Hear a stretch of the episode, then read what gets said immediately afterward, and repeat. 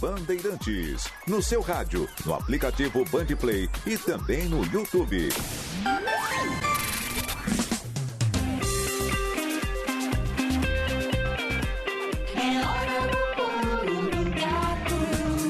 Agora, o pulo do gato na Bandeirantes. 50 anos no ar. Jornalismo. O pulo do gato com Pedro Campos e Silvânia Alves. Bandeirantes. 29 marcou 5 e meia. Alô São Paulo, bom dia Brasil. Folhinha virando na alvorada do verão. Hoje é quinta-feira, 11 de janeiro de 2024, com lua que é minguante e que vai mudar para nova hoje, às 8h58. A lua, o sol nasceu às 5h30, agora um pouquinho, alguns segundos, vai se pôr às 18 horas e 59 minutos. Começamos amanhã com 23 graus. Tivemos mais uma noite quente, apesar da chuva que caiu durante a tarde, à noite, de madrugada também. Ela ia e voltava e às vezes muito forte, né, Pedro Campos? Bom dia a você. Isso aí, Silvânia. Bom dia para você, para quem está nos acompanhando. Quinta-feira, estamos nos aproximando aí do fim da última semana. Esse é um ano diferente, é um ano bissexto. Você lembra disso? Nós falamos aqui no começo do ano, o mês de fevereiro que se avizinha aí, daqui a pouco já está batendo as portas, vai ter 29 dias e nos calendários do IPTU tem essa previsão aí para o pagamento dia 29 também, dependendo da sua situação. Em São Paulo, na divulgação do calendário, há previsão aí de vencimento de parcela única ou parce a primeira parcela no dia 29 de fevereiro. Não está errado não, é que esse ano é um ano bissexto, então vamos contar com esse ano novamente com 29 dias no mês de fevereiro. Então, vai ter um dia a mais do ano para aproveitar, viu, Silvânia? E para trabalhar também. E para trabalhar, não é? É isso aí. Então vamos chamar a Stephanie Toso do Instituto Climatempo, porque há ainda previsão de chuva para esta quinta-feira na cidade de São Paulo e ela pode ser forte de novo, né, Stephanie? Todo o estado de São Paulo hoje com condição para chuva forte. Vai ser uma quinta ainda de muito calor e tempo abafado. Só que o processo de formação de uma baixa pressão vai trazer até mais umidade. Hoje o risco de temporal já é alto para cidades do litoral sul, extremo sul do estado de São Paulo e até mesmo para as regiões de Assis e Presidente Prudente. As temperaturas no interior ainda podem chegar a 34, 35 graus com muita facilidade. A máxima na capital fica em torno de 35 graus graus com chance para um novo recorde de calor, mas o dia termina com condição de pancadas fortes e com potencial para novos transtornos. Tem chance até para alguns temporais localizados. Divisa do estado de São Paulo com Minas ainda pode receber temporal e hoje a chuva se intensifica mais em regiões como Taubaté, Campos do Jordão e até mesmo na cidade de Ribeirão Preto. Stephanie Toso, da Clima Tempo. Olha, passei né, novamente ali pelo entorno do Ibirapuera nesta madrugada e a situação continua a mesma. Aliás, pouca diferença. Alguns semáforos voltaram a funcionar, mas boa parte das ruas continua às escuras e ainda algumas ruas interditadas por causa da chuva que aconteceu na segunda-feira, que derrubou várias árvores na região. Aliás, as equipes de limpeza estão trabalhando ainda, né, na retirada dos galhos, não é mesmo, Bruna Baroni? A concessionária Urbia, que administra o Parque do Ibirapuera, diz que vai fazer um trabalho intensivo nos próximos dias para recolher os resíduos decorrentes da chuva dos últimos dias. Os serviços do parque estão funcionando normalmente. Segundo a empresa, equipes retiraram todas as árvores que caíram. Na última segunda-feira, o Ibirapuera chegou a ser fechado depois que quatro pessoas ficaram feridas no desabamento de parte de uma estrutura metálica colocada na marquise. A Secretaria do Verde e Meio Ambiente disse que trabalha para que a reforma da Marquise, interditada há cinco anos, seja incluída no contrato de concessão. É isso. Então as equipes continuam trabalhando dentro né, do Parque Ibirapuera e também no entorno que ainda é, tem problemas aí para a população da região. E apesar de toda essa chuva, viu, Pedro?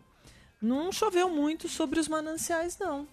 Estou acompanhando aqui a situação divulgada todos os dias às nove da manhã no site da Sabesp. E olha, no, sobre o Cantareira, para ter uma ideia, 3,6 milímetros só de chuva, né? De anteontem para ontem. No Alto Tietê 0,2 e no Guarapiranga 1,4. Não está chovendo onde precisa.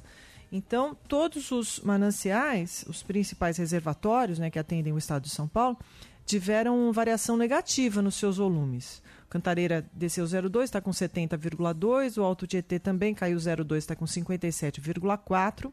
E o Guarapiranga caiu 0,1, está com 51,8% de volume operacional.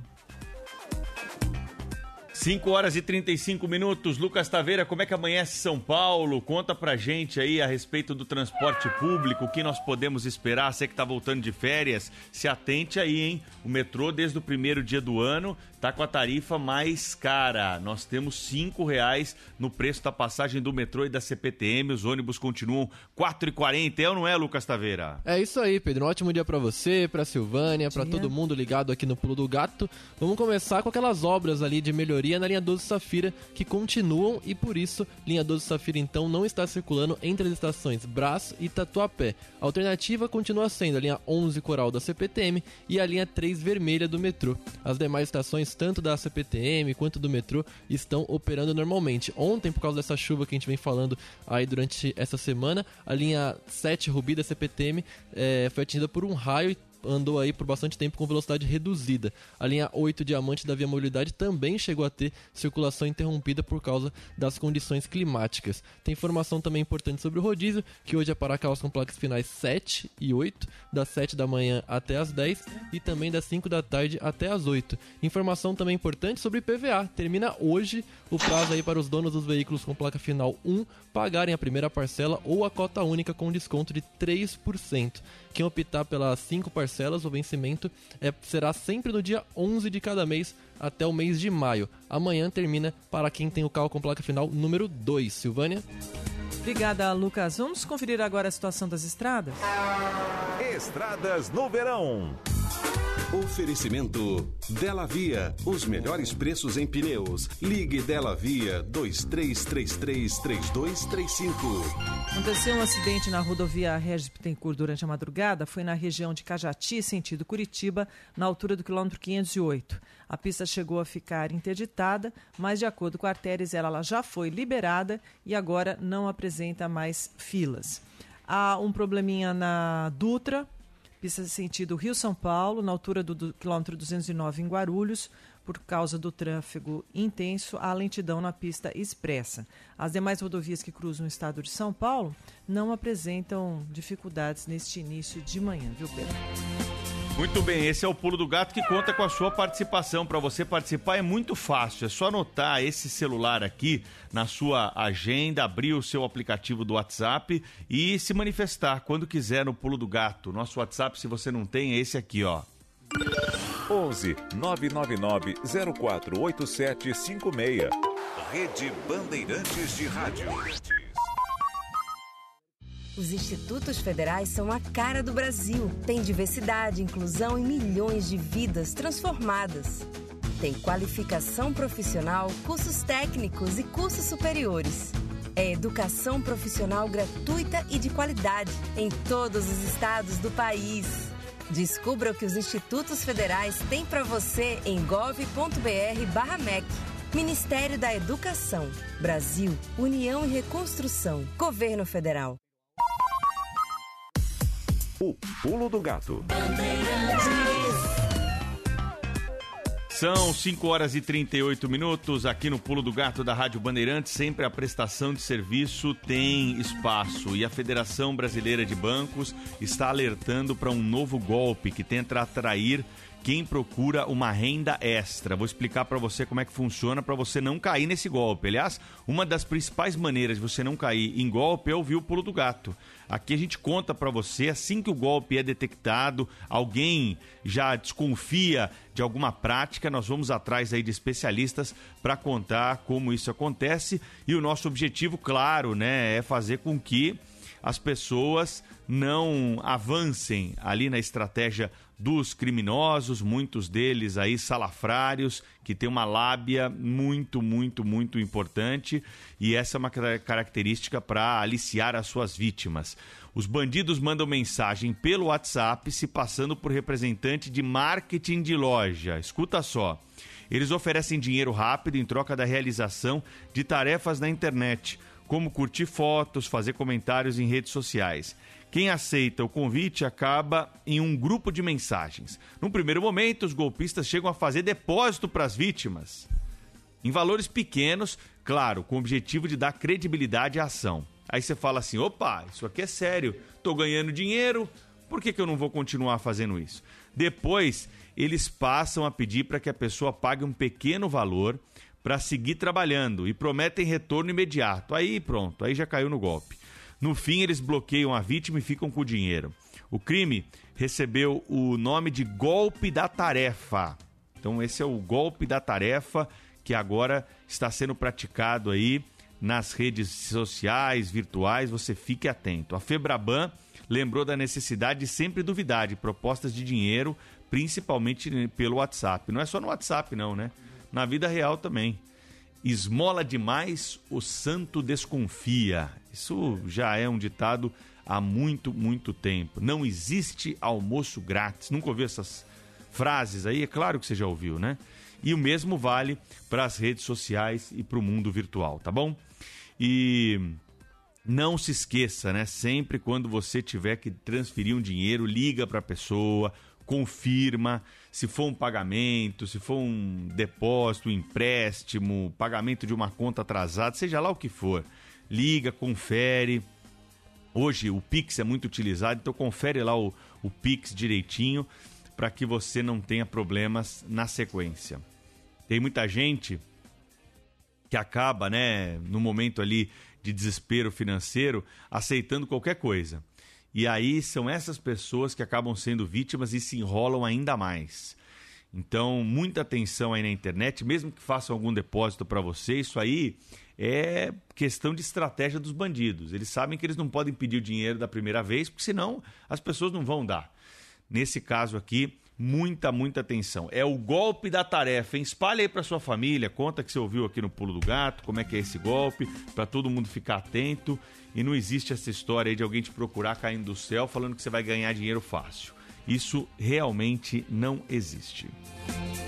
5 e 42 Vamos agora à participação da Priscila Bernardes, da assessoria de comunicação do INSS em São Paulo, toda semana aqui no Pulo do Gato, trazendo informações importantes para você.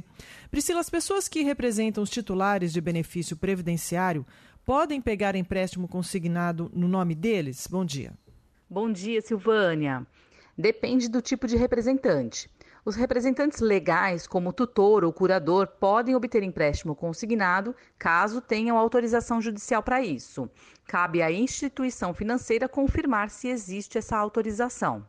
Já os procuradores de beneficiários do INSS não podem pegar empréstimo consignado no nome das pessoas que representam. É importante lembrar que apenas alguns benefícios permitem a consignação de empréstimos. Esse tipo de crédito é restrito a aposentadorias, pensões e benefícios de prestação continuada, o BPC, seja o idoso ou a pessoa com deficiência.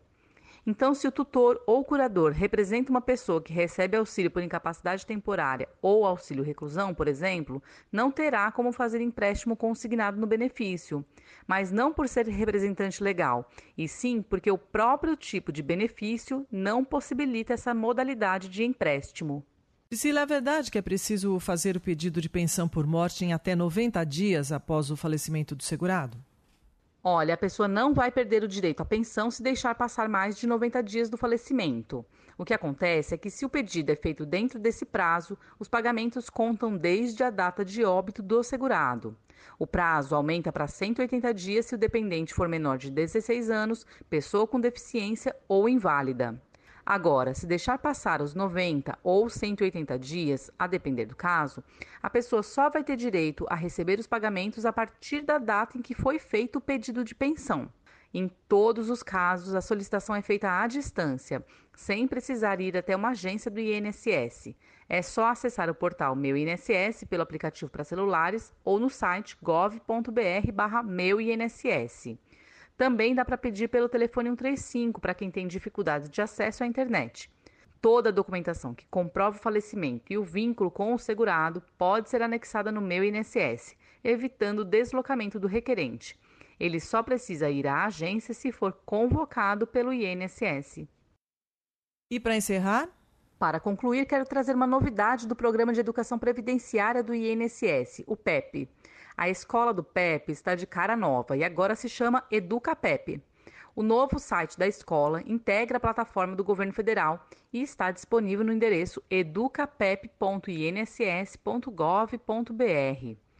A escola segue oferecendo 10 cursos quinzenais gratuitos à distância.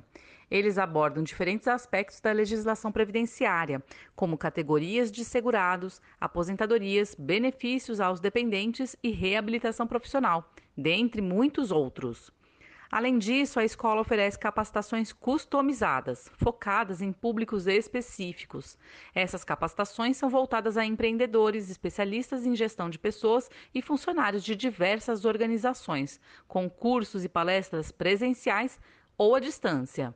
Vou repetir o novo endereço da escola do PEP: educapep.inss.gov.br. Acesse agora, faça o seu cadastro e matricule-se gratuitamente. As inscrições do atual ciclo de cursos vão até o dia 17 de janeiro. É isso, Silvânia. Muito obrigada e até a semana que vem. Até Priscila Penades, da assessoria de comunicação do INSS em São Paulo, toda semana aqui no Pulo do Gato. Repórteres chegando com notícia no Pulo do Gato. Vazamento de petróleo em São Sebastião. Repórter Reni Ravanelli. A empresa Transpetro de Logística e Transporte de Combustíveis investiga as causas de um vazamento de petróleo ocorrido na última terça-feira no terminal de São Sebastião, no litoral norte. De acordo com a subsidiária da Petrobras, o vazamento ocorreu durante a transferência da carga entre navios e já foi contido. Uma parte do óleo ficou nas embarcações, mas outra acabou arrastada pela maré para o canal de navegação. A Companhia Ambiental do Estado de São Paulo diz que não há risco por enquanto do produto chegar às praias, mas monitora a situação.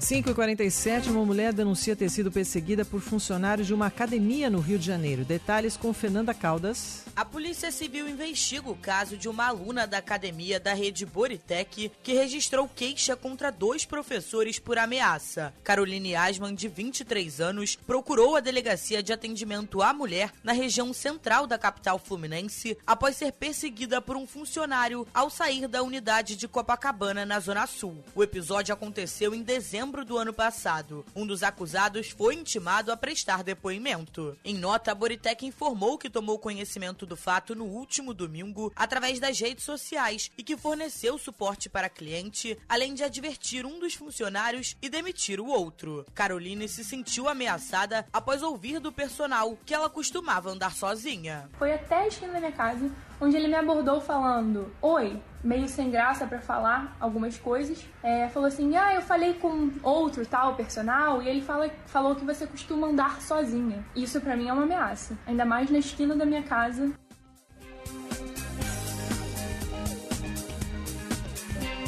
Policiais penais do Rio Grande do Norte frustram fuga de presos. Vamos às informações da repórter Janiele Azevedo. Equipes da Polícia Penal do Rio Grande do Norte descobrem buraco em teto de cela e impedem possível fuga da penitenciária estadual de Alcaçuz, maior presídio do estado localizado na Grande Natal. O caso aconteceu por volta das 11 horas da noite da última segunda-feira, dia 8. De acordo com o Sindicato dos Policiais Penais, os presos usaram um pedaço de ferro retirado de uma cama da cela para cavar o teto. Os presidiários foram isolados, um procedimento disciplinar foi instaurado e o caso foi comunicado à Justiça. Mais de 6 mil águas-vivas são encontradas mortas em uma praia no litoral gaúcho. De Porto Alegre, Eduardo Oliveira. Frequentadores da Praia do Cassino se surpreenderam ao encontrarem milhares de águas-vivas mortas na faixa de areia. Foram mais de 6 mil animais vistos em toda a orla da praia. Essa espécie é inofensiva e o aparecimento delas no litoral é comum. Conforme o Instituto de Oceanografia da FURG, a morte dos animais pode estar relacionada ao volume de chuvas no meio do ano, que diminuiu a salinidade da lagoa e adiou a morte dos animais. Muitas praias do Brasil escondem um perigo, correntezas que podem levar a pessoa para longe da areia. No Rio de Janeiro, os casos de afogamento nos primeiros dias do ano dispararam. O repórter Pedro Dobal tem os números. O número de casos de afogamentos no Rio de Janeiro nos nove primeiros dias do ano foi quatro vezes maior do que o registrado no mesmo período do ano passado. Segundo o Corpo de Bombeiros, foram 2.404 salvamentos até esta terça-feira, enquanto 2023 registrou 528 ações de resgate. Em todo ano passado, o Rio contabilizou 26.731 casos, número 67% maior que o de 2022. O porta-voz dos bombeiros, Major Fábio Contreras, Explica que a combinação de dia ensolarado e mar agitado contribuiu para o aumento dos episódios de afogamento nas praias. São diversos fatores. O primeiro é o aumento da busca pelas praias, tanto por banhistas como por turistas também. Nos últimos dois, três anos, isso está aumentando bastante. É uma observação nossa, especialmente. Além disso, vários dias em comparação no passado, no início do ano, que tiveram sol, dia propício à praia, mas as praias tiveram com uma ondulação, que é o nome que a gente dá técnico, e ventos fortes também. Isso favorece que o mar fique mais mexido. Entre as recomendações dos bombeiros para evitar afogamentos estão ficar próximo a um posto de guarda-vidas, não entrar no mar quando a bandeira for vermelha ou após ingerir bebida alcoólica e não tomar banho de mar durante a noite. No domingo, um homem de 38 anos morreu após se afogar na represa do Pinel, em Nova Friburgo, na região serrana. Na segunda-feira, um turista mineiro se afogou na praia de Grumari, na zona oeste do Rio, e também não resistiu. Os militares ainda encontraram o corpo de um adolescente de 16 anos que se afogou um dia dia antes na praia da Barra da Tijuca, na mesma região. Nesta terça-feira, as buscas pelo menino de seis anos que desapareceu na Praia da Barra chegaram ao quinto dia. Edson Davi foi visto pela última vez na quinta, quando estava com o pai que trabalha em uma barraca. O Major Fábio Contreiras explica que a operação ocorre ao longo de 18 quilômetros da orla da Zona Oeste. A gente já está numa linha reta aqui, que vai da Barra até Sepitiba de 18 quilômetros. A gente está empenhando sonares de última geração com embarcações, motos aquáticas, eh, os helicópteros, os drones os nossos guarda-vidas também, tanto em terra, com os quadriciclos na areia, quanto no mar. A Polícia Civil reforça as buscas com um helicóptero equipado com câmera térmica. Uma testemunha contou que Edson pediu uma prancha de bodyboard emprestada a ele três vezes e que, ao negar, a criança disse que iria para o mar de qualquer maneira. Outra testemunha contou aos policiais que viu o menino entrar na água três vezes. Que coisa a história desse menininho, né, Pedro? É, tá chocando a todos, né? Ainda não, não há uma luz aí no fim do túnel para saber o que aconteceu. A, a principal hipótese é que ele tenha entrado no mar, né? A família e tenha não sido acredita, uma das né? vítimas. Mas... Mas ele foi visto pela última vez conversando ali com turistas argentinos, né? Sim. Que estavam ali à beira-mar. Então, vamos acompanhar aí para ver os desdobramentos dessa história, mas qualquer coisa ainda está em aberto. A polícia não concluiu essa investigação e nem achou o corpo, apesar de buscas, né? Porque uma das possibilidades é mesmo a de afogamento. Seguimos com as notícias do dia aqui no Pulo do Gato. Para você que está nos acompanhando logo cedinho, o Lucas Taveira trouxe para nós a previsão de pagamentos do IPVA. A Ana Paula Rodrigues tem mais informação sobre isso, em alerta importante para você não esquecer do pagamento do seu IPVA. Você tem a opção de começar a pagar a partir de hoje, né, com o prazo final para os carros que tem placa final 1. A Ana tem todos os detalhes para nós. Chega mais, Ana Paula. Atenção, motoristas, com o começo do vencimento do IPVA em São Paulo. Nesta quinta-feira, dia 11 de janeiro, é o último dia para proprietários de carros com placa final 1 pagarem a cota única com desconto ou a primeira parcela. Neste ano de 2024, o governo paulista manteve a possibilidade de parcelamento em até cinco vezes, de janeiro a maio. Quem pagar à vista em janeiro tem desconto de 3%. É possível também pagar o IPVA integralmente em fevereiro, mas aí sem nenhum abatimento. O calendário de vencimentos segue até o dia 24 de janeiro, variando de acordo com o final da placa. Na sexta-feira, dia 12, por exemplo, vence a parcela dos carros com final 2. As mesmas datas se repetem todos os meses até a quitação de todas as parcelas. O pagamento do IPVA pode ser feito pela rede bancária com o número do renovando veículo ou por Pix, com um QR Code gerado pelo próprio proprietário no site da Secretaria Estadual da Fazenda. A estimativa do governo de São Paulo é de arrecadar 27 bilhões e 600 milhões de reais com IPVA em 2024, quase 4 bilhões de reais a mais do que entrou nos cofres públicos com esse imposto em 2023. Tá aí, alerta todos os dias. Para você não esquecer aqui, se o seu carro é de outra placa, é só ouvir o Pulo do Gato. Aí todo dia nós vamos lembrando vocês aí de São Paulo sobre esse calendário.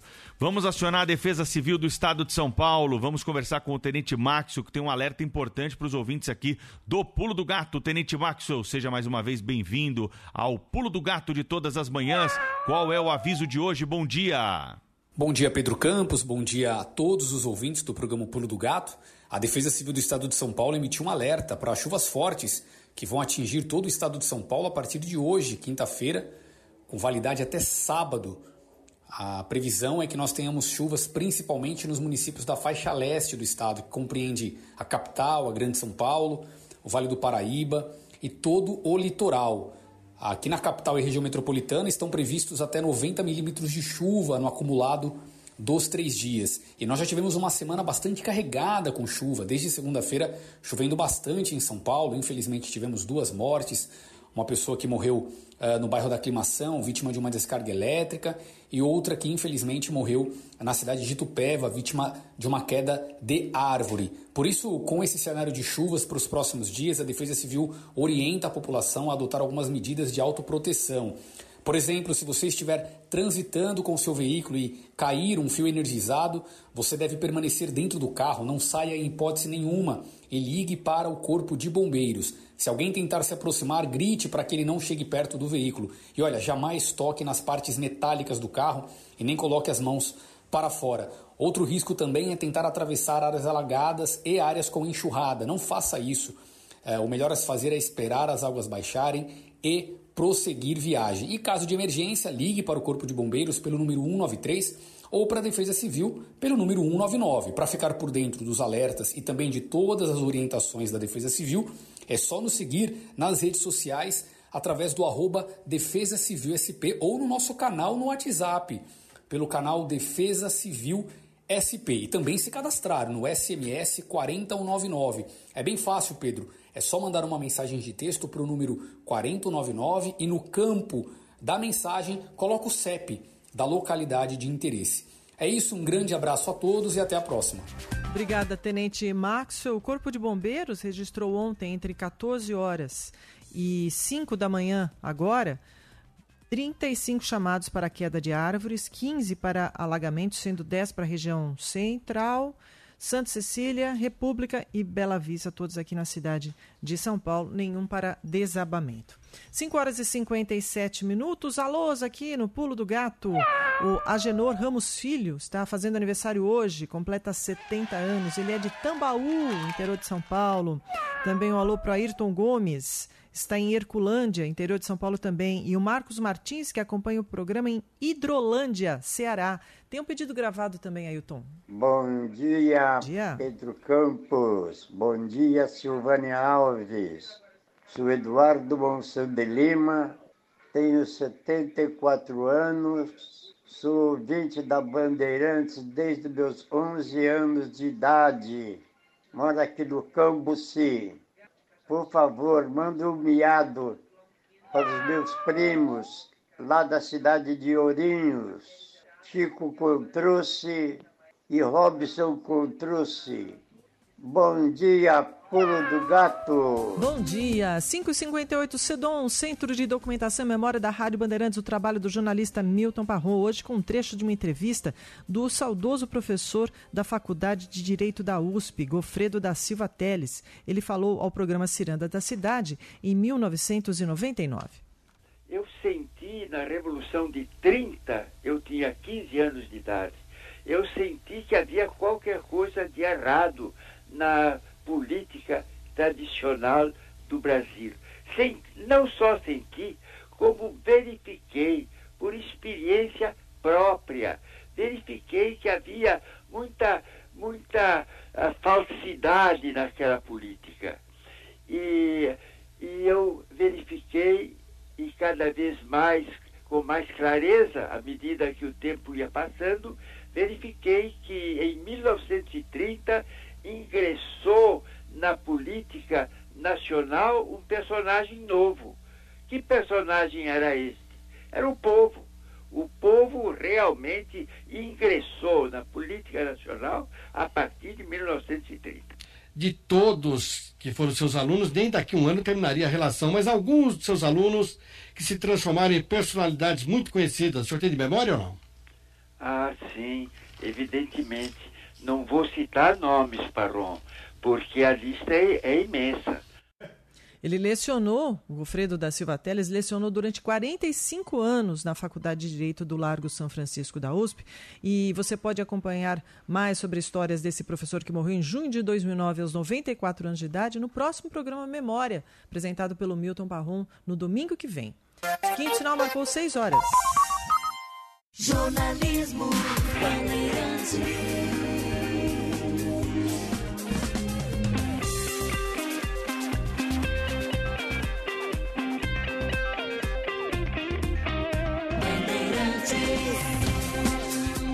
Quinta-feira, 11 de janeiro de 2024. As notícias do dia são essas, ó. Governo detalha o chamado Enem dos concursos, que vai ofertar mais de 6 mil vagas. Quer saber mais detalhes? O Márcio Rocha conta para você aqui no Pulo do Gato. Fala, Márcio. As inscrições para o concurso público nacional unificado, o novo modelo de seleção dos servidores federais, vão se iniciar no dia 12 deste mês e seguem até o dia 9 de fevereiro, sendo que as provas serão realizadas no dia 5 de maio em 220 cidades espalhadas pelas cinco regiões do país. O novo modelo de seleção dos servidores federais vai contemplar 6.640 vagas, com salários iniciais de R$ 22.900 em oito blocos temáticos em 21 órgãos públicos federais. As duas etapas da seleção vão ser realizadas no mesmo dia. Com mais de 11 milhões e meio de pessoas beneficiadas, o Desenrola Brasil já renegociou 34 bilhões de reais em dívidas. Os dados do programa foram divulgados pelo Ministério da Fazenda. Os acordos podem ser aplicados a dívidas com bancos, atrasos em contas de luz e água, mensalidades escolares e parcelamentos do comércio varejista. Os descontos oferecidos chegam a 90%. O programa Desenrola Brasil vai até março. O governo admite retirar a medida provisória enviada ao Senado que reonera a folha de pagamento dos 17 setores que mais empregam na economia brasileira. A MP está no meio do impasse entre o Planalto e parlamentares que rejeitam a proposta para aumentar impostos gradativamente em 2024 até 2028. A questão foi discutida pelo presidente do Congresso, Rodrigo Pacheco, e o secretário executivo da Fazenda. Segundo a líder do Progressistas, a maioria dos líderes partidários deseja que o Congresso devolva a MP ao Congresso. Em entrevista ao jornal Gente, da Rádio Bandeirantes, a senadora Tereza Cristina alertou que, se prevalecer o que está na MP, haverá demissões. Vai ter desemprego, sim. Não adianta achar que isso é pressão, isso é conversa, vai ter desemprego, porque as pessoas estão cansadas dessa insegurança jurídica em que nós vivemos, não só na desoneração da folha, mas em outros assuntos aí, é, outros temas em que nós temos votado e que o governo tem perdido nas votações.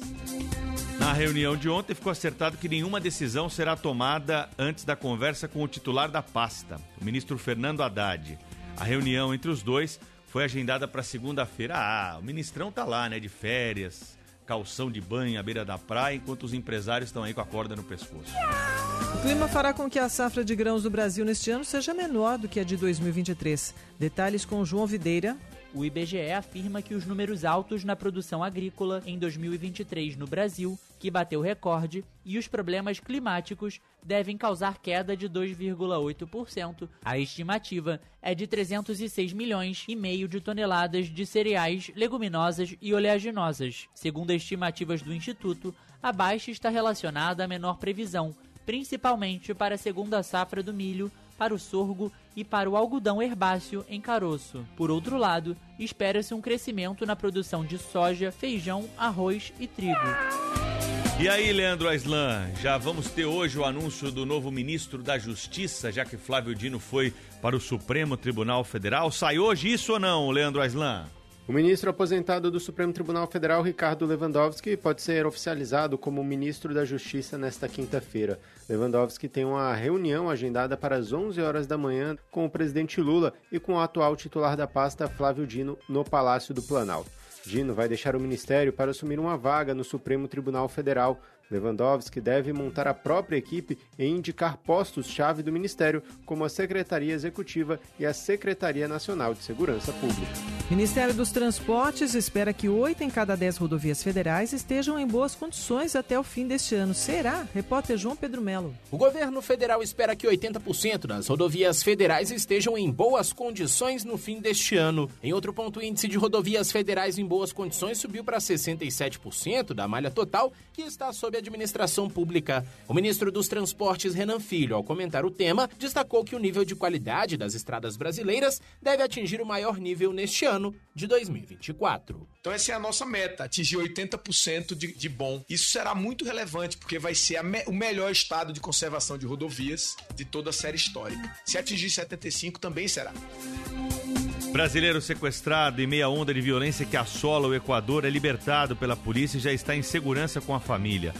Em áudio enviado ao Grupo Bandeirantes de Comunicação, o irmão de Tiago, Eric Lohan Vieira, deu mais detalhes sobre o resgate. Policiais fizeram uma, uma ligação de vídeo né, a gente com aquela, eu com aquela tremedeira perguntando se eu me atendia ou não, com medo de ser outras pessoas fingindo ser os policiais, que estava escrito aqui a polícia do Equador. Atende, e eu com receio é, atendemos e estamos com a notícia maravilhosa de que meu irmão está bem, está salvo, está sendo encaminhado para ficar com a família dele agora. Gente, conseguimos salvar uma vida, graças a todos nós, graças a todos vocês, graças ao nosso governo também, a polícia do Equador, o governo do Equador, todo mundo. Deus abençoe. Em nota articulada com o Mercosul, o Brasil repudiou os atos de violência e expressou solidariedade ao povo equatoriano. Em entrevista a uma rádio local, Daniel Noboa disse que a onda de violência não é uma obra do acaso. Ele afirmou que o governo tem um plano para controlar a situação, o que inclui o isolamento de bandidos nas cadeias e o reforço da segurança nas fronteiras. Toma conta não, viu Brasil, que você vai ver só o que, que acontece com nós por aqui. O Supremo anula as condenações contra João Vacari Neto, ex-tesoureiro do Partido dos Trabalhadores. Informações com Cleverson Bravo. O ministro Edson Fachin do Supremo Tribunal Federal declarou a incompetência da 13ª Vara Federal de Curitiba para julgar a ação penal contra o ex-tesoureiro do PT, João Vacari Neto, por suposto recebimento de propina nas eleições de 2010. Com a declaração, são anuladas todas as decisões tomadas no processo, entre elas a condenação de Vacari a 24 anos de prisão. A ação também tinha condenado os marqueteiros João Santana e Mônica Moura. Faquinha acolheu a tese da defesa do ex-tesoureiro do PT. Com a decisão, o processo vai ser remetido para a Justiça Eleitoral em Brasília. Autoridades vão investigar um novo acidente de um ônibus de turismo na Bahia que deixou dezenas de feridos. As informações com a repórter Lara Cursino. A Polícia Civil investiga o acidente que deixou 29 pessoas feridas após um ônibus de turismo tombar na cidade de Caetité, no sudoeste da Bahia. O caso aconteceu na terça-noite em um trecho da BR-430. Cinco passageiros foram internados em estado grave. Eles foram levados para o Hospital Regional de Guanambi, cidade vizinha, mas não há informações sobre o atual estado de saúde deles. De acordo com a Polícia Civil, os agentes foram até a rodovia e fizeram uma perícia no local do acidente. O caso foi registrado na delegacia de Caetité. O veículo tinha saído de Brasília com 66 pessoas a bordo para um evento religioso em Ilhéus, no sul do estado. Segundo a prefeitura de Caetité, 24 passageiros sofreram ferimentos leves e foram atendidos na UPA de Caetité.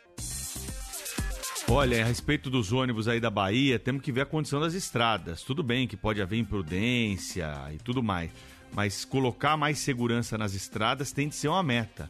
No começo do ano, 24, 25 pessoas envolvidas lá num acidente terrível com um caminhão de manga. Agora, esse que capotou.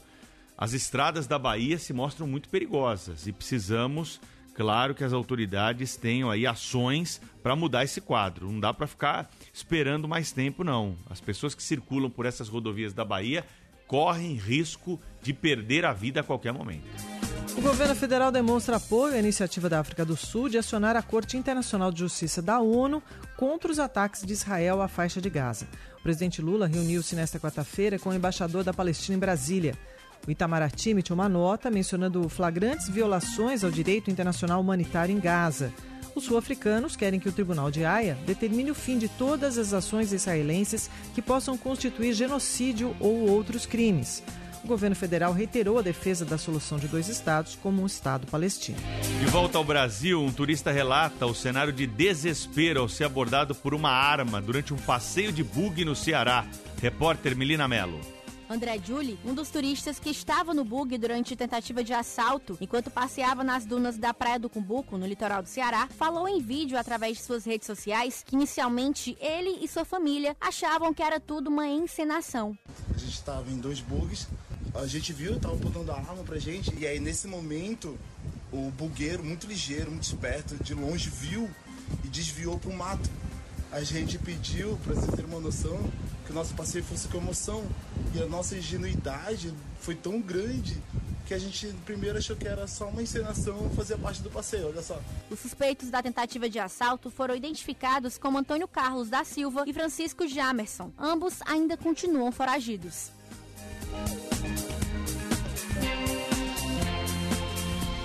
Repórter Bruna Baroni chegando com informação sobre câmera corporal para a polícia em São Paulo. Assunto polêmico, hein, Bruna? O governo de São Paulo renova por apenas seis meses o contrato com um consórcio que administra o uso de câmeras corporais pela Polícia Militar. A continuidade do programa até o mês de junho vai custar 10 milhões e 700 mil reais aos cofres públicos. O vínculo com as empresas responsáveis sofreu um aumento de 47% em relação ao valor inicial. A gestão Tarcísio de Freitas herdou o contrato anterior do governo Dória, que tinha adquirido os serviços por 30 meses. O Palácio dos Bandeirantes não informou as pretensões para o programa Olho Vivo no segundo semestre deste ano. O Pulo do Gato. 6 horas, 11 minutos da manhã, quinta-feira, 11 de janeiro de 2024. Saúde e qualidade de vida, com o médico infectologista Evaldo Stanislau. Doutor Evaldo, vamos falar sobre tudo que foi destaque na medicina no ano passado? O jornal New York Times publicou recentemente uma de suas sessões, As Cinco Lições da Saúde de 2023. Li com curiosidade e atenção, até para ver se a coluna acompanhou o que foi destaque, e acho que passamos no teste. Um dos destaques é o início do que chamam da Era Ozempic e outras drogas similares, e concordo, como deixei claro em colunas pregressas. O tratamento da obesidade deve ser feito com a máxima seriedade, prioridade e o uso desses medicamentos é um divisor de águas. Depois, o final da era Covid, que na verdade não acabou. E novamente concordo, a variante JN1 é apenas o mais recente lembrete disso. Segue a lista abordando as mudanças climáticas e seu impacto na saúde, outro tema frequente em nossas conversas, assim como os já conhecidos malefícios do consumo excessivo de bebidas alcoólicas. E para encerrar, o ressurgimento dos clássicos hábitos dietéticos saudáveis, como a dieta do Mediterrâneo, que também passou por aqui. Ozempic, Covid, clima, álcool e dietas. Os destaques da saúde em 2023. Mas você, ouvinte, já sabia. Fique bem e até a próxima. Você ouviu o médico infectologista Dr. Evaldo Stanislau, CRM 72705. Rede Bandeirantes de Rádio. O pulo do gato. Tem novidade na Estrela Bet. Vocês pedirem o palpite grátis está de volta. Tem palpite grátis todo dia, bônus por indicação, saque com Estrela Bet e variedades de esportes. Palpitar é bom, grátis é ainda melhor. Acesse grátis.estrelabet.com. Acesse grátis.estrelabet.com e faça seu palpite. Estrela Bet. Jogou, brilhou. O dia a dia na Braspress é tudo azul. Com segurança, rapidez e qualidade. No Brasil, de leste a oeste, norte a sul. Tem sempre um caminhão azul Braspress na sua cidade. Tarifas na medida e pronto atendimento. Informações em real time com precisão.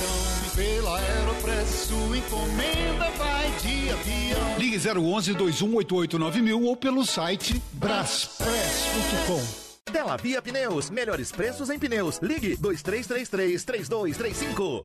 No site da Rádio Bandeirantes você tem acesso aos conteúdos da programação para ouvir online ou baixar os podcasts.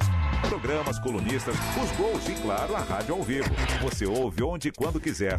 Radiobandeirantes.com.br. É você no controle. O Pulo do Gato. Rede Bandeirantes de Rádio. 6 horas e 15 minutos, vai marcar o quinto sinal. Mas cedo tivemos um problema na travessia de Balsas Canané Ilha Comprida. Agora a informação de que a travessia está interrompida somente para veículos e liberada para pedestres e ciclistas. Aconteceu um problema técnico por lá. Estamos acompanhando a situação. Acionando a repórter Maju Arruda Leite com informações a respeito da Prefeitura de São Paulo. Hein? A Maju vai contar pra gente primeiro o que o prefeito disse sobre essa história de parte da cidade novamente ficar sem energia elétrica por causa da chuvarada. O prefeito foi para cima da Enel mais uma vez, né, Maju? Bom dia para você. Oi, Pedro. Um bom dia a você, a Silvânia, todo mundo ligado aqui na Rádio Bandeirantes.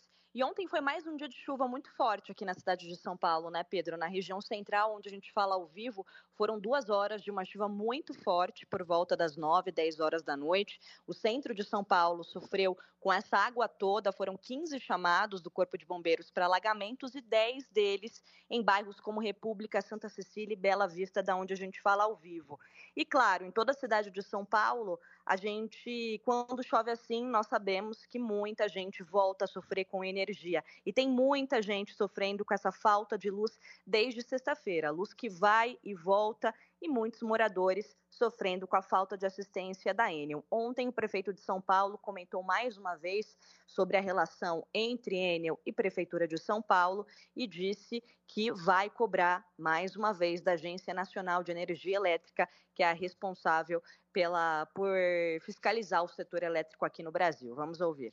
O presidente mundial da Enel, na semana passada, me pediu uma, uma reunião. É, eu estou resistindo a a fazer, porque não tem mais o que conversar com essa turma, são irresponsáveis, né? E falo isso com todas as letras, irresponsáveis. Ontem fiquei até tarde na prefeitura discutindo esse tema, para a gente ingressar novamente na justiça, fazer, fazer uma representação para a Agência Nacional de Energia Elétrica, porque tem, tem que acabar. Essa empresa precisa sair daqui. Né?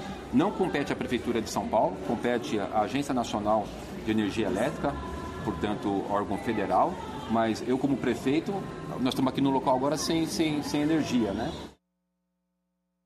E ontem, Pedro, o prefeito de São Paulo também comentou pela primeira vez a saída de Marta Suplicy da Prefeitura de São Paulo. Nós trouxemos a informação ontem aqui no Pulo do Gato que Marta aceitou o convite de Lula para ser vice de Guilherme Boulos nessa disputa pela Prefeitura de São Paulo. Guilherme Boulos, que será o maior rival aí de Nunes nessa eleição. E ontem, o prefeito de São Paulo foi questionado se por acaso o apoio de Bolsonaro teria sido o motivo da saída de Marta, porque foi o que ela apontou é, a aliados e também ao prefeito de São Paulo nessa reunião. Vamos ouvir o que o prefeito disse. Transparência é fundamental. Por que eu estou falando de transparência? Eu sempre falei. Né? Não foi o presidente Lula que contou para ela que, que, eu, que eu quero o apoio do Bolsonaro, concorda? Você ficou sabendo pelo presidente Lula porque eu falei várias vezes. Então, gente, o fato está tá, tá posto, né? Isso não cola. É, o presidente Bolsonaro foi almoçar comigo na prefeitura, ela é uma, minha conselheira, discutir as, as, estratégias políticas. Agora, conversou com Lula e mudou? Por que antes não? Então, isso, me desculpe, mas isso não cola, né, gente? Bom, Marta Suplicy, como eu disse, essa semana se reuniu com o Lula e agora a expectativa é que aconteça um encontro entre Guilherme Boulos e Marta neste sábado para bater o martelo em relação a vice nas eleições aqui na disputa pela Prefeitura de São Paulo. Volto com vocês. Tá aí a Maju Arruda Leite com a informação para gente aí da repercussão com o prefeito desses dois assuntos no dia de ontem. Silvânia, ouvintes do Pulo do Gato, a polícia prendeu sete e apreendeu seis menores de idade numa manifestação contra a tarifa do metrô e da CPTM em São Paulo. Classificados aí no boletim de ocorrência como black blocs, os detidos estavam encapuzados com objetos que atentam contra caráter pacífico do protesto. Policiais recolheram com o grupo facas, porrete com pregos, tesouras, soco inglês, martelo, canivetes, garrafas com gasolina, álcool e gases. O que, que eles queriam fazer com tudo isso, hein? Qual era o objetivo desse grupo é, com todos esses artefatos? É claro que era atentar contra a segurança, inclusive para preservar a segurança daqueles que foram pacificamente para o protesto. Olha, não concordo com o aumento aí, vim aqui protestar. Tudo certo, problema nenhum. Desde que não interrompa a via pública, desde que não cause aí depredação do patrimônio público, que atente contra a segurança pública, o protesto ele é garantido pela Constituição Federal. Agora, o sujeito que vai com faca, canivete, encapuzado, com mochila, com álcool, gás, isqueiro, ele quer alguma coisa que não seja apenas protestar, né? Então, parabéns aí para a polícia que agiu de forma preventiva para evitar depredação no centro de São Paulo. Agora hoje eles vão ficar tudo na frente do juiz, tudo com cara de santo, né? Pedindo aí a liberdade. Vamos ver como vai ser essa audiência de custódia. 6 e 20 tem problema em semáforo. Bom dia, Pedro, Silvânia, Eugênio Zamper, tudo bem? No viaduto Maria Paula, com a Brigadeiro, com acho que o outro viaduto lá na Paulina ali, né? Tem um semáforo ali são duas pistas do Maria Paula, tá tudo apagado. Se puder avisar a CT, daqui a pouco complica lá. Um abraço. Bandeirantes. Rede Bandeirantes de Rádio. CM Capital, a maior corretora independente de investimentos do Brasil e da Espanha. Com 25 anos de experiência e excelência no mercado brasileiro, oferecemos gratuitamente uma plataforma completa para diversificação de produtos de investimentos e assessoria especializada para você potencializar o seu capital com as melhores oportunidades. Abra sua conta gratuitamente pelo site cmcapital.com.br. Talvez você não saiba que o rádio FM agora tem a faixa estendida, ou seja, o dial ficou maior. Os aparelhos mais recentes, inclusive do carro, já acessam essa faixa. Nos smartphones também. Você que ouve a Rádio Bandeirantes, saiba que agora você tem mais uma opção em 86.3. Anotou? 86.3, sua nova frequência da Rádio Bandeirantes. Tecnologia de ponta para o seu Porsche é no Service Body and Paint da Stuttgart, o único centro técnico do Brasil capacitado para fazer manutenção e reparo de baterias para carros elétricos e híbridos. A mais moderna cabine de pintura e o atendimento e a qualidade de serviço que só a Stuttgart oferece. Deixe seu Porsche aos cuidados do Service Body and Paint Stuttgart. O pulo do gato. Tempo. 6 horas e 22 minutos. A previsão de chuva ainda mais forte nesses próximos dias aqui na cidade de São Paulo e na região metropolitana. A Stephanie Toso traz agora as informações da previsão do tempo para todo o país. Bom dia, Stephanie. Bom dia, Silvânia. Bom dia para o Pedro, para todos. Seguimos pelo menos com esse alerta ainda aqui por São Paulo. Hoje tem informação de um sistema de baixa pressão que vai começar a deixar a atmosfera ainda mais instável. Antes, toda a nossa chuva estava associada a essas altas temperaturas e à entrada de umidade. Só que conforme esse sistema ele vai se formando, ele traz ainda mais umidade para o estado de São Paulo. E aí, com essa atmosfera mais quente, a gente segue com formação de nuvens muito carregadas. Já tem chuva acontecendo nesse momento em Ourinhos, já começou bem instável para essa divisa com o estado do Paraná para essas regiões, são pancadas que vão intercalando ainda alguns períodos de melhora, mas o potencial para temporal e para volumes elevados já é alto para essa quinta-feira. Até mesmo o litoral sul já volta a receber chuva mais significativa.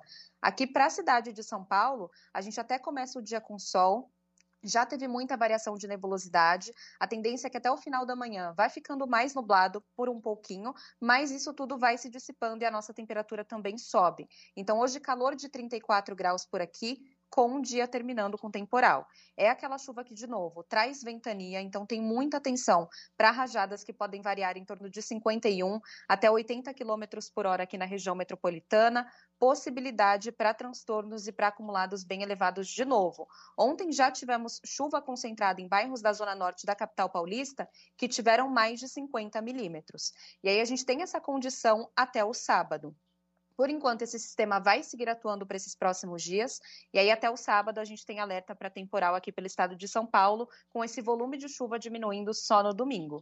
A gente tem atmosfera mais instável para hoje também, entre Minas, Goiás, Mato Grosso do Sul e, de novo, o estado de Mato Grosso. Então, para todas essas áreas mais centrais do Brasil, tem indicativo de temporal, mas temperaturas que ainda seguem bem elevadas. Hoje, Cuiabá pode ter calor de 31 graus, máxima que até mesmo para a cidade do Rio de Janeiro pode chegar a 36 é um dia com atenção para a capital fluminense, porque volta a chover com forte intensidade também no final do dia, e aí é uma chuva com potencial para acumulados bem expressivos. Temos alerta também para o sul do país, tem frente fria se aproximando, é uma frente fria que ela não avança aqui para o sudeste, então ela fica mais concentrada entre Rio Grande do Sul e Santa Catarina, mas já é o suficiente para trazer temporais também para os dois estados. Ontem Porto Alegre já recebeu o volume de chuva bem alto, para hoje a condição para esse volume de chuva ser maior ainda elevada e com situação de perigo agora para o norte gaúcho de novo. Santa Catarina volta a receber pancadas fortes, mas a temperatura até mesmo para Florianópolis segue passando de 30 graus. Estado do Paraná hoje já entra em estado de atenção, tem chuva forte para Curitiba de novo, mas tem muito calor ainda para o interior do estado que pode bater 36 graus com muita facilidade. Agora, entre norte e nordeste, seguimos também com esse clima típico de verão, mas com pancadas mais irregulares, diferente desse centro e sul do país, que já tem essa virada até mais significativa. É isso aí, Stephanie Toso. Fim de semana vai ser de chuva também? Olha, por enquanto só o sábado. O domingo já vai ser mais aproveitável. Sábado vai ser aquele dia um pouquinho mais encoberto aqui por São Paulo, até mesmo o litoral tem atenção para temporal no sábado, viu, Pedro? Amanhã atualizamos tudo. Stephanie Toso, muito obrigado pela participação aqui no Pulo do Gato. Ontem foi o terceiro dia seguido de chuva e ruas alagadas em São Paulo. A chuva chegou por último ao centro e à zona norte, mas acabou causando as maiores dificuldades nestas regiões. O córrego que fica ali na Edu Chaves com a Sanatório, quase transbordou. Trecho da Braslemes, Aquinarche e Antônio Munhoz Bonilha ficaram alagados. O mesmo aconteceu no centro de São Paulo, né, na São João, ali muita água na pista. Desde segunda, são 500 quedas de árvores na cidade de São Paulo e duas mortes no estado de São Paulo. Então, muita atenção na hora da chuva, principalmente, né, porque a recomendação é para que você tome cuidado com fios energizados, um dos problemas que nós tivemos com o evento Morte aqui em São Paulo. O ideal nesse caso é acionar o resgate e esperar dentro do veículo. Porém, se houver uma emergência maior como um incêndio e se for necessário deixar o local, Juliano Gonçalves, engenheiro eletricista, explica o que você tem que fazer. A maneira correta de sair do carro é sempre abrir a porta o máximo que conseguir e nunca encostar ao mesmo tempo a mão na, na, carroceria do carro, na parte metálica do carro, e o pé no chão, simultaneamente. Isso não pode acontecer. Então, a maneira correta de sair é dar um salto do carro. Então, você salta para o solo com os dois pés juntos. Mas não terminou aí. Depois que você chegou no solo, então, sem tocar simultaneamente na parte metálica e no chão, saltou continua com os dois pés juntos e continue saltando com os dois pés juntos para longe do carro. Essa é a regra para uma, uma característica da tensão elétrica. Existe uma tensão de passo que pode, só por você ter aberto a distância entre os dois pés, de um metro, já vai te causar um, uma corrente ali. Então tem que saltar com os dois pés juntos. Tá aí o alerta para você, hein? Claro, né? Dependendo das condições ali, se você lembrar dessa dica, é fundamental, importante ter a consciência do que fazer no momento como esse de emergência. 6 e 28 Difícil, né? Você sair do carro sem um apoio, né? Na hora você vai se apoiar na porta para poder levantar, principalmente quando o carro for muito baixinho, né? Pessoa mais idosa, não precisa nem ser idosa, né? Automático. 6 e 28 vamos falar do esporte agora? Giro Esportivo. Oferecimento Braspress, a sua transportadora de encomendas em todo o Brasil. Em São Paulo, ligue 21889000. Nakata. Pensou peças para moto, carro ou caminhão? Pensou Nakata. Por quê? Porque é Nakata. Grupo Souza Lima, eficiência em segurança e serviços. CM Capital, na CM Capital, faça o seu dinheiro trabalhar por você. Abra sua conta grátis. cmcapital.com.br barra Bandeirantes. Descontou no Tenda Atacado, baixe o Epic e baixe o preço na loja. Paraflu, Paraflu é a marca número um entre os mecânicos do Brasil. Fios e cabos elétricos Cio, conectada com o futuro. E Estrela Bet, o brilho não para. 6 e 29 Felipe Melo, muito bom dia. O que, que tem para espionar lá no, no, Corinthians, hein? Que tá todo mundo preocupado. Tudo bem, Ô, Sil? Bom dia para você, bom dia para o Pedro, para todo mundo. É, pedir ajuda do Ailton Dias nesse momento aqui, porque parece que o James Bond, o maior espião do mundo, passou lá no Corinthians. História é essa? O Corinthians encontrou equipamentos de espionagem no andar da presidência após uma vistoria. Os aparelhos foram encontrados na sala da presidência e também na sala de reuniões onde ficam os diretores. Estavam camuflados atrás de um quadro na parede da sala da presidência, além de um interruptor de tomada e na mesa da secretária do presidente Augusto Melo. Através de uma nota oficial, a nova diretoria do Corinthians lamentou o episódio, mas diz que não se surpreende com o fato relatado. O clube, porém, não informou se vai levar o caso para a polícia. O ex-presidente do Corinthians, Duílio Monteiro Alves, é, negou ao GE o conhecimento das escutas. Mas que história, hein? Você chega lá para trabalhar, aí manda alguém fazer uma vistoria lá, encontra aparelhos de escuta ali. É, caso, caso de James Bond, do 007. O 007 que antigamente colocava né, nos filmes dele ali, escutas em tudo que era lugar, até na caneta tinha, tinha escuta em tudo que é lugar. E no Corinthians descobriram essas escutas lá. E agora a gente aguarda os próximos passos dessa diretoria do Timão. Esquisito. Bom, a Copinha tá terminando aí a primeira fase, né? Tem ainda alguns jogos importantes hoje, né? É, exatamente. Hoje a gente tem, eu vou citar dois jogos hoje. O Vasco da Gama, às 3h15, joga contra o Flamengo, só que o Flamengo de São Paulo, Flamengo de Guarulhos. E o Flamengo do Rio joga às 5h30 contra o Osasco Aldax, aqui da nossa região Bom. metropolitana de São Paulo. Ontem, o Santos venceu o Água Santa por 3 a 0 o Palmeiras venceu o Oeste por 4 a 1 o Cruzeiro atropelou o União Mogi por 9 a 0 e o Atlético Mineiro derrotou o SK Brasil por 2 a 1. Confrontos definidos, mais 12 confrontos. Ontem eu falei de alguns, agora mais 12. Capital e Capivariano, Desportivo Brasil e América Mineiro, Botafogo de Ribeirão Preto contra o Floresta, Atlético Mineiro vai jogar contra o Esfera, Bragantino e Taubaté, Cuiabá e Atlético Guaratinguetá, Aster e Oeste, Palmeiras enfrenta o Esporte, Juventude e Água Santa, Santos enfrenta o São Bernardo, Portuguesa e Nova Mutum, e o Cruzeiro vai jogar contra o Madureira, jogos já da segunda fase da Copinha. Os jogos da segunda fase vão acontecer já neste final de semana. A partir de amanhã já tem jogo e a gente está aguardando a Federação Paulista de Futebol já divulgar a tabela da próxima fase da competição. O que mais? São Paulo, vamos falar do São Paulo também. A diretoria do São Paulo está procurando um técnico, né? A gente já falou sobre o, tec... o Zubeldia, que era técnico da LDU. O Paulo Pesolano, o ex-técnico do Cruzeiro, que está no Real Valladolid, na Espanha, na segunda divisão da Espanha, foi também ali entrevistado pelo São Paulo. E agora a bola da vez é um brasileiro, Thiago Carpini, o técnico do Juventude. O Carpini foi o técnico que levou o Água Santa na final do Paulistão no ano passado. Aí ele foi para o Juventude, tirou o Juventude da zona de rebaixamento e levou o Juventude para a Série A do Campeonato Brasileiro, terminando entre os quatro, entre os quatro é, classificados da Série B do ano passado. Ele tem contrato com o Juventude, a multa é de um milhão de reais. E o São Paulo busca ali um acordo com o técnico Thiago Carpini. Lembrando que o Thiago Carpini recusou uma oferta do Santos esse ano. O Santos procurou o Thiago Carpini antes de acertar o contrato com o Fábio Carilli.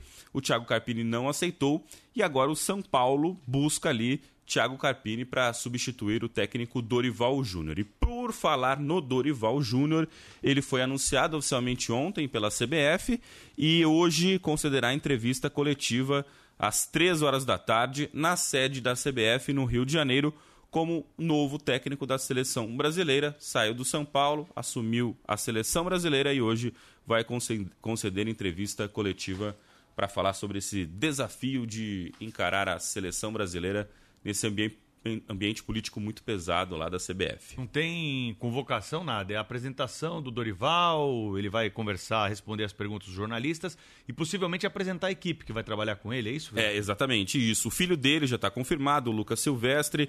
Uh, quem mais? O Pedro Sotero, que é um preparador físico, o Celso Rosetti também, Celso Rezende também vai estar vai tá lá, enfim, é, a comissão do Dorival Júnior e lembrando que o Dorival Júnior já tem jogo em março contra a Inglaterra, dia 23, e depois contra a Espanha, provavelmente no dia 26. São dois jogos difíceis para o Brasil. Ah, Qual a estreia do Dorival que você falou? Contra a Inglaterra. Contra a Inglaterra. É, e depois contra a Espanha.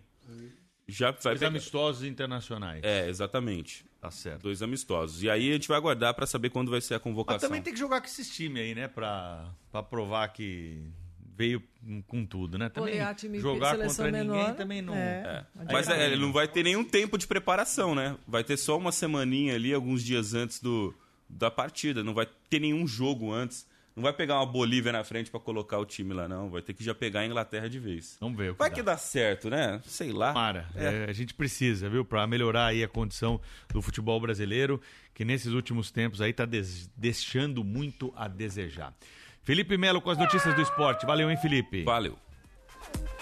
São 6 horas e 35 minutos. Os casos de dengue continuam preocupando muito no país, né? E agora tá chegando uma vacina. O Brasil é o primeiro país do mundo a oferecer uma vacina grátis contra a dengue. A repórter Roberta Scherer com os detalhes.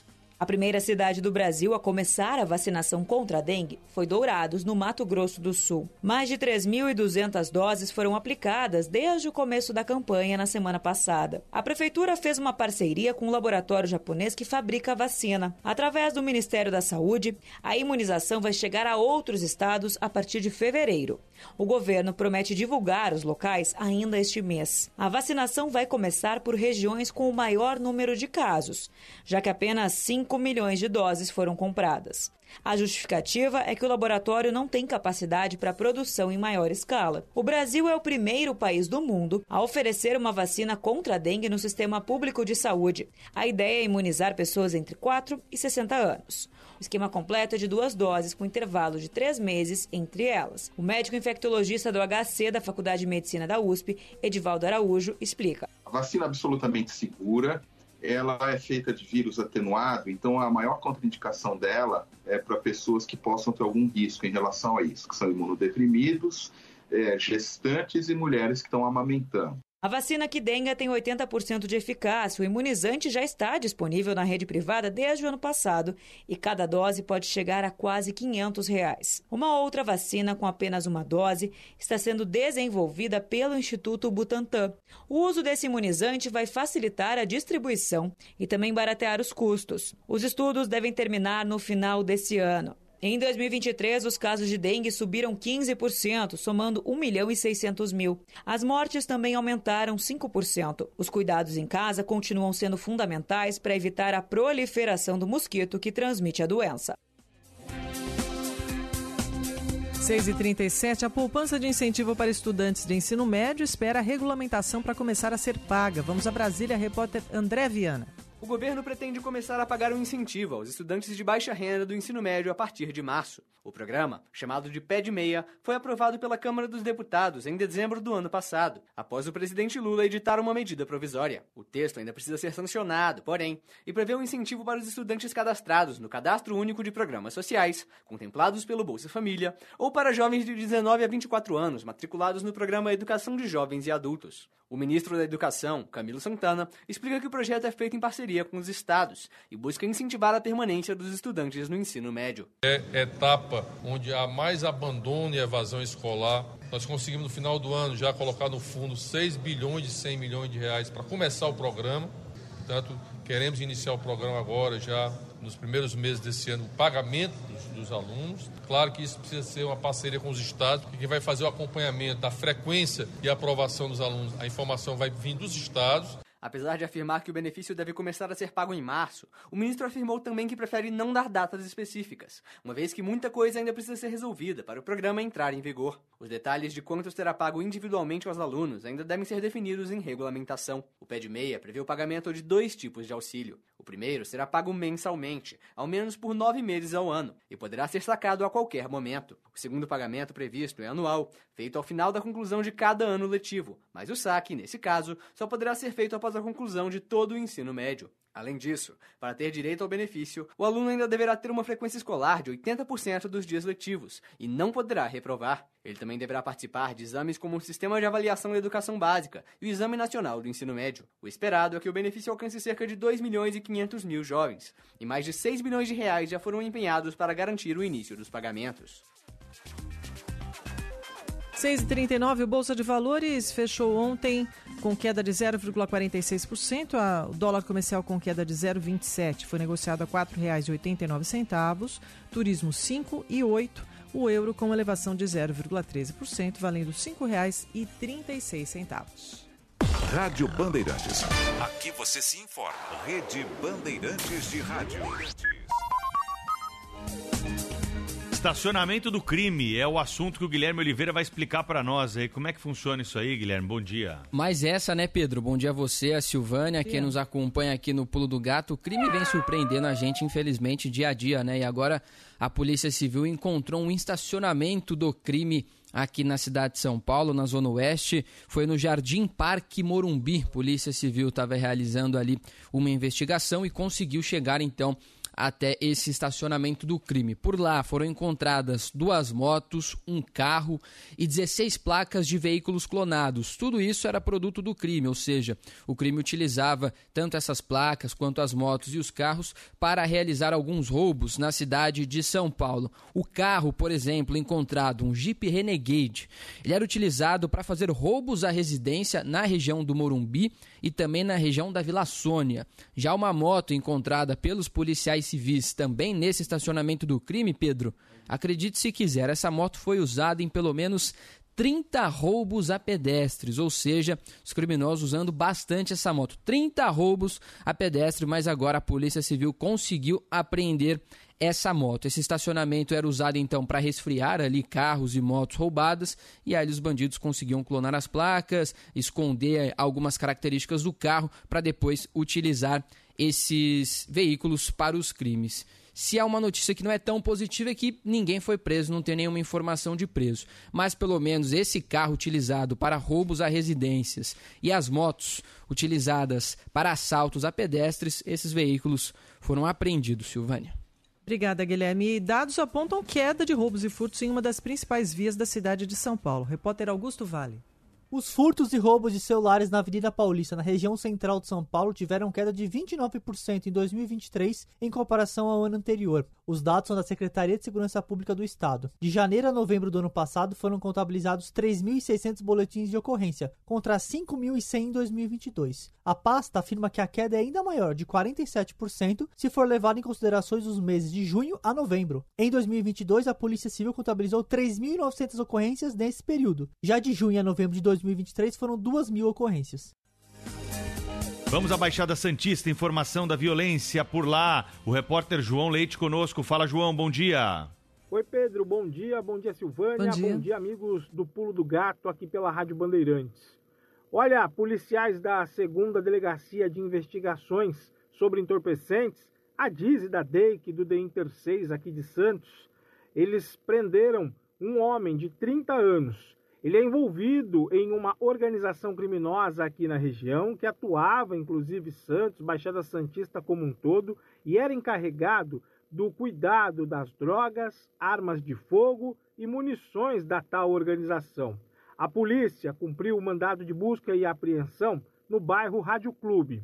Durante as buscas, o indivíduo ele acabou sendo encontrado, tentou fugir e atirou contra os policiais pelo menos três vezes. Ele estava com uma pistola 9mm, mas a polícia revidou. A polícia revidou e também atingiu o tal criminoso, este cidadão aí que atirou contra os policiais. Ele, claro, foi encaminhado ao pronto atendimento, foi levado a um hospital da região e passou por cirurgia. Além da arma utilizada pelo indivíduo contra os policiais, no local da operação, a equipe também apreendeu outra arma, uma calibre 40 municiada, um tijolo de maconha com quase um quilo, outras porções de maconha já prontas para o uso, tinha porções de cocaína, tinha skunk, LSD, tinha também rachixe e ainda tubos contendo lança-perfume. O indivíduo, após a cirurgia, após o atendimento no hospital, ele foi liberado e foi agora autuado em flagrante por tráfico de drogas, associação para o tráfico, pelo crime de integrar organização criminosa e pela tentativa de homicídio contra os policiais. Pedro Silvânia. Obrigada, João. 6h44. Estradas no verão. Oferecimento Dela Via, os melhores preços em pneus. Ligue Dela Via 23333235. Rodovia Presidente Dutra com lentidão sentido São Paulo, trânsito intenso na região de Guarulhos, do 207 ao 210 e também do 230 ao 231. A Regis Bittencourt com lentidão do 282 ao 279 de Itapecerica até Embu das Artes por causa do grande número de veículos. A lentidão também na Castelo Branco, especialmente do 22 ao 24, sentido interior, e sentido capital do 17 ao 16. Repórter Bandeirantes é um oferecimento de Grupo Souza Lima. Eficiência em Segurança e Serviços. Repórter Bandeirantes. 6 horas e 45 minutos. A morte de um PM mineiro por um preso que tinha deixado a prisão durante a saída de fim de ano retoma o debate sobre o benefício. Um projeto que trata do tema está parado no Senado. Parlamentares cobraram agilidade para que a medida deixe de existir.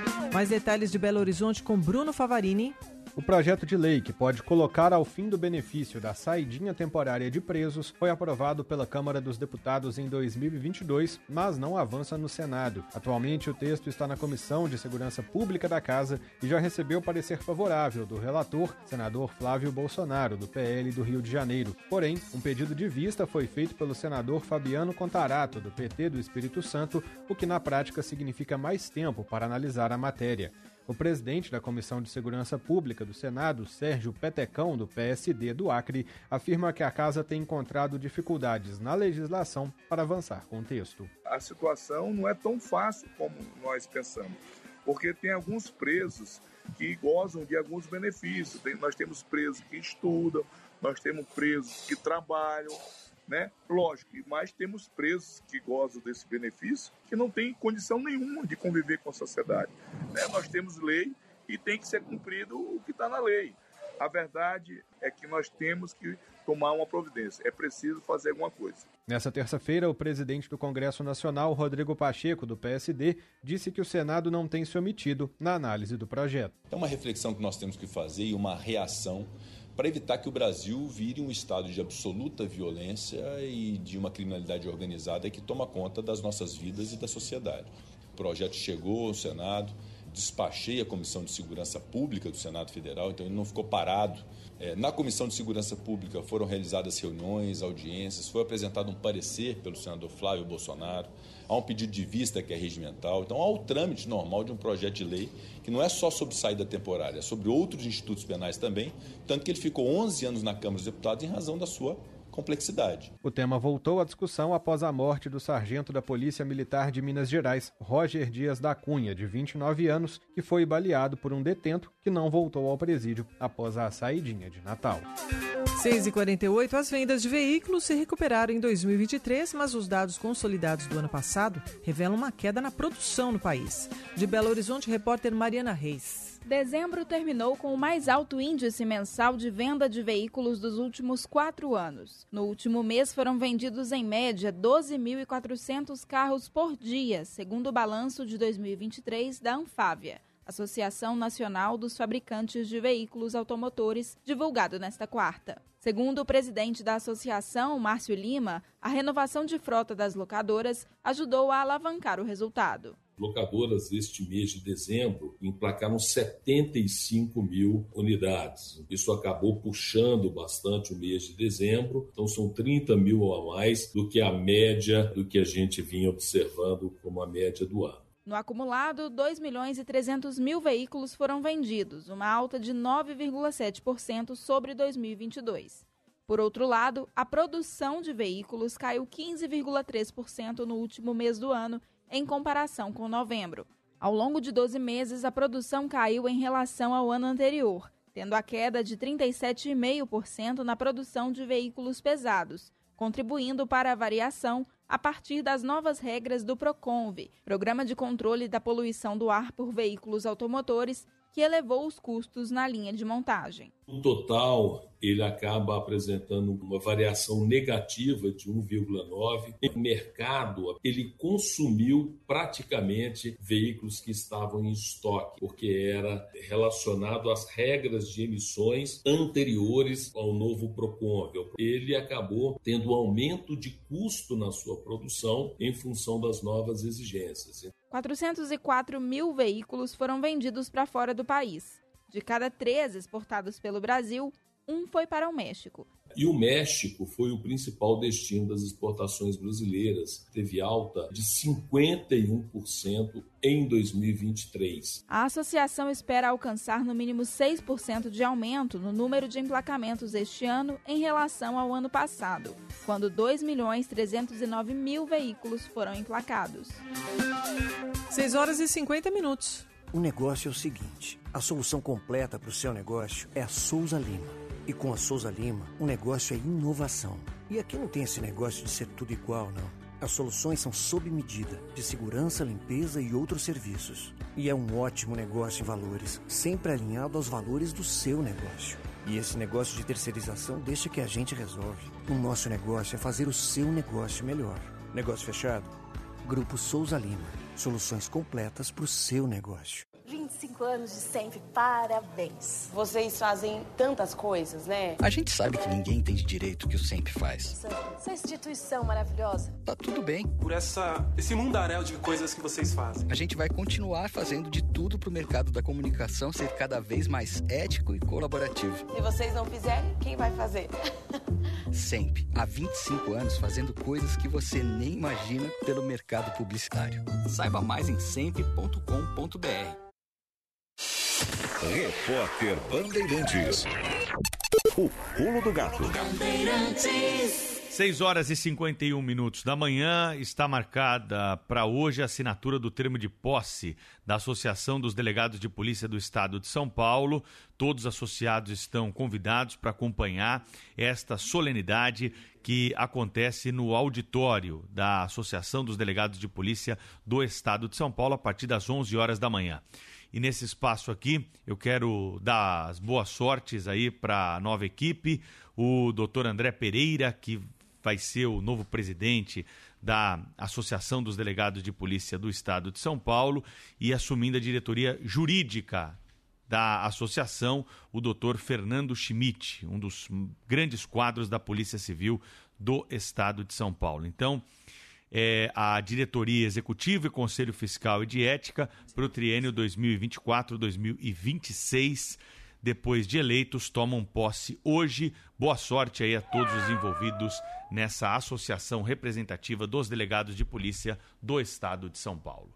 6 horas e 52 minutos. Vamos trazer informação aqui para os nossos ouvintes a respeito da carteira de autista que pode ser solicitada nas unidades do Poupa Tempo. Quem tem a informação é a repórter Luana Pereira. Já está disponível através do aplicativo Poupa Tempo a solicitação da carteira da pessoa autista. O documento facilita a identificação da pessoa com transtorno do espectro autista nos serviços públicos e privados em todo o território paulista. Além disso, a carteira auxilia na garantia dos direitos previstos em lei, como filas e atendimentos preferenciais. A solicitação pode ser feita pelo portal exclusivo do governo ou em um dos 26 postos presenciais do Poupa Tempo. O aplicativo está disponível nas lojas de aplicativos de celulares Android ou iOS. Agora informações com o repórter Reni Ravanelli. Fala, Reni. O prefeito de São Paulo, Ricardo Nunes, sanciona a lei que institui a operação urbana consorciada Bairros do Tamanduateí. Serão beneficiados os bairros do Cambuci, Moca, Ipiranga, Vila Carioca e Vila Prudente. Os primeiros estudos do projeto começaram em 2002. Um dos objetivos é transformar a região antes industrial em um polo do setor de serviços e tecnologia. A construção de moradias para a população mais vulnerável está nos planos, visando o adensamento populacional. A meta é passar dos atuais 139 mil habitantes para 260 mil nesta área da cidade de São Paulo.